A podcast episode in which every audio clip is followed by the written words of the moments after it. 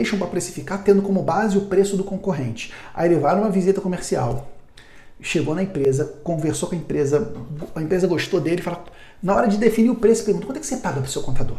Se do outro lado você tem um negociador experiente, ou se você tem um negociador que está fazendo o que a gente chama de negociação competitiva, o que é uma negociação competitiva? É aquela negociação em que eu tento ganhar de você, eu tento vencer mesmo que você perca. Se você está diante de um cara desse, quando você fala isso, quanto você paga para sua contabilidade, o que, que o negociador experiente ou o negociador competitivo fazem? Blefam. Blefam e jogam o preço para baixo. Pedro, eu pago 500 reais. Mentira, o filho da mãe paga 900 reais para o contador. Mas ele falou 500 reais porque você abriu o gol para chutar.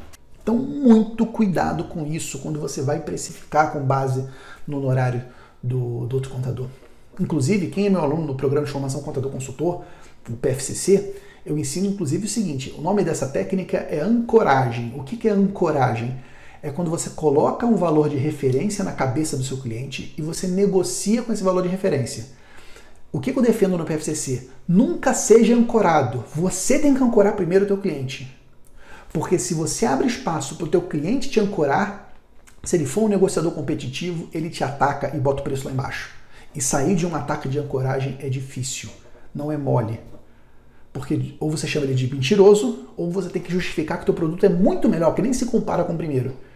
Então, ancoragem, quando você é atacado com ancoragem, é um desafio você sair dessa técnica desse golpe. Então, por isso que é importante você dar esse golpe primeiro. Você ancora o preço primeiro.